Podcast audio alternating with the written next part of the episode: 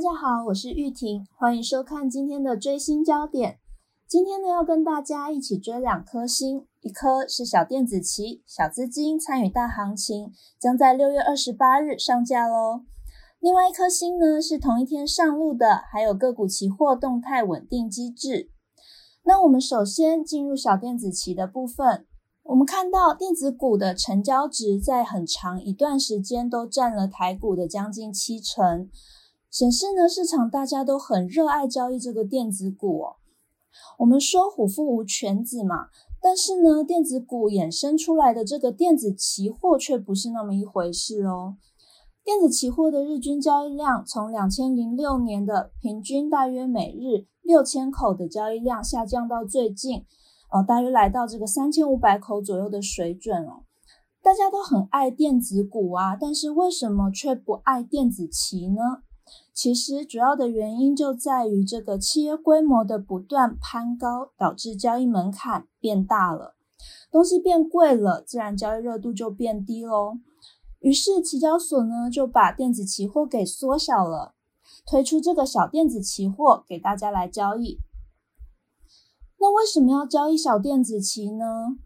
它到底有什么好处？这边呢我们给大家四个重要的理由。首先，小电子期货具有期货商品的三大特性：多空、杠杆、全时，可以多空操作，没有特殊的限制。电子期货的杠杆略高于十五倍，所以它也具有以小博大的性质。全时的部分呢，因为小电子期货也有盘后交易，它涵盖了整日十九小时的交易时段。所以在半夜的时候啊，如果国际市场出现了一些剧烈的波动，我们都可以在盘后交易的时段呢去进行一些布局，非常的有弹性哦，完全不会输给台指期货哦。再来呢，入门门槛大降至八分之一，电子期货的合约规格是指数乘上四千元，而小型电子期货是它的八分之一，也就是指数乘上五百元。契约规模下降了，自然保证金也就变低喽。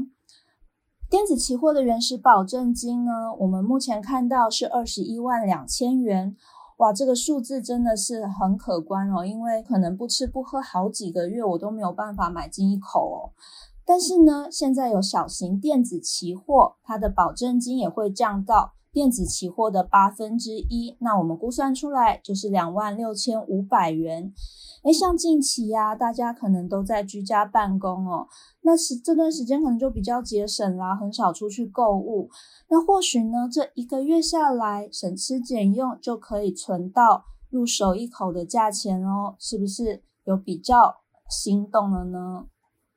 好，接下来我们看一下哦，波动度的部分。我们都说呢，越具有波动度的商品，就更具有期货的交易机会。那我们看一下，其实过去十五年来啊，电子指数它的波动度都胜过大盘哦，没有一年漏掉，每一年都胜过大盘。而且呢，平均它的波动度比大盘高了两个百分点。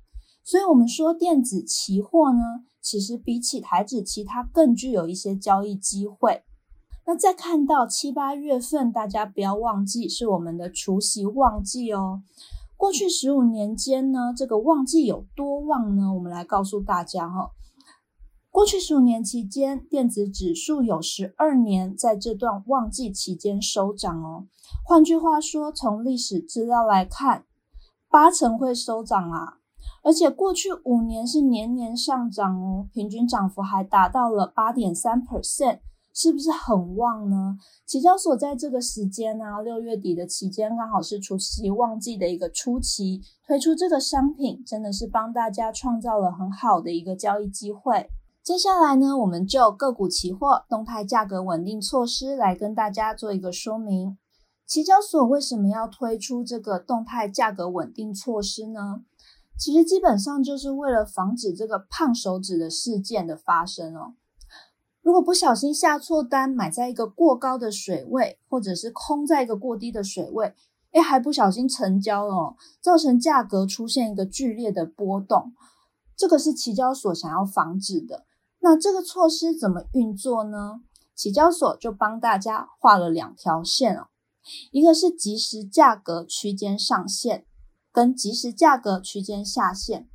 如果今天呢，我买在一个超过即时价格区间上限的水位，就会被退单哦。那当然呢，我如果空在一个低于即时价格区间下限的水位，也会被退单哦。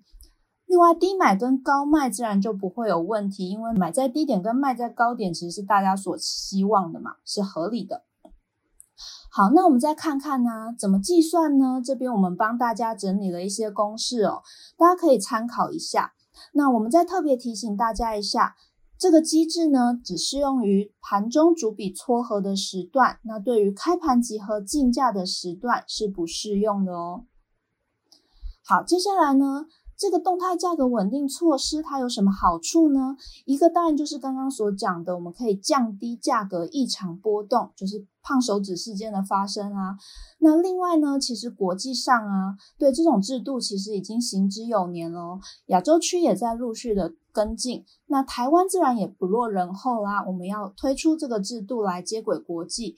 那为什么推出这个过制度接轨国际会更好？其实就是在于哦，外资呢，对于我们原本没有这个动态价格稳定措施的时候，它对股期的市场其实是比较保守的。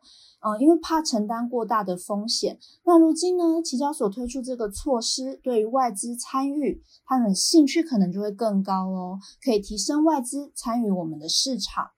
刚才讲这些啊，其实大家可能还不知道怎么算嘛，对不对？那我们算一个来给大家看一下。以台积电的股期为例，假设呢，台积电近月契约的前一日结算价是六百元。那近月契约前一笔成交价，也就是可能刚刚成交了一笔五百九十九元。那这个即时价格区间上下限怎么算呢？其实就是从刚刚成交的那一笔成交价五百九十九元去加减一个价格区间。这个区间的算法其实就是前一日的结算价去乘上一个百分比，这个百分比是三点五 percent。如果是在嗯现货开盘之前，计算方式是乘上七 percent；现货开盘之后，我们的计算方式是乘上三点五 percent。那我们这里以三点五 percent 做一个举例哦，所以即时价格。五百九十九元加上前日结算价的六百元乘上三点五 percent，我们得到六百二十元这个区间上限。那所以呢，我们就看到啊，六百二十元是区间上限。那假设呢，在这种情况之下，我我想要挂一个买单在六百二十五元，那是挂不上去的，会被退单。那低卖的部分呢，也是一样哦。我们区间下限呢是在五百七十八元这个水位，所以如果我想要挂一个卖单在我可能五百七十元，也是挂不上去的哦，这是会被退单的。另外呢，我们可以提醒大家一下，就是诶假设我现在啊已经成功，例如我挂了一个六百一十九元的买单好了，已经成功挂进去了。那等一下如果区间改变啦，可能变低了哦，价格区间上限掉到六百一十九元之下。我会不会又被退单呢？其实不会哦，这点不用担心。但是如果你想要修改这个价格，修改到区间上限之上的话呢，可能就会被退单喽。好，以上呢就是今天的追星焦点，希望大家喜欢，也请大家继续支持我们的研究最前线，帮忙按赞、订阅、分享，谢谢大家。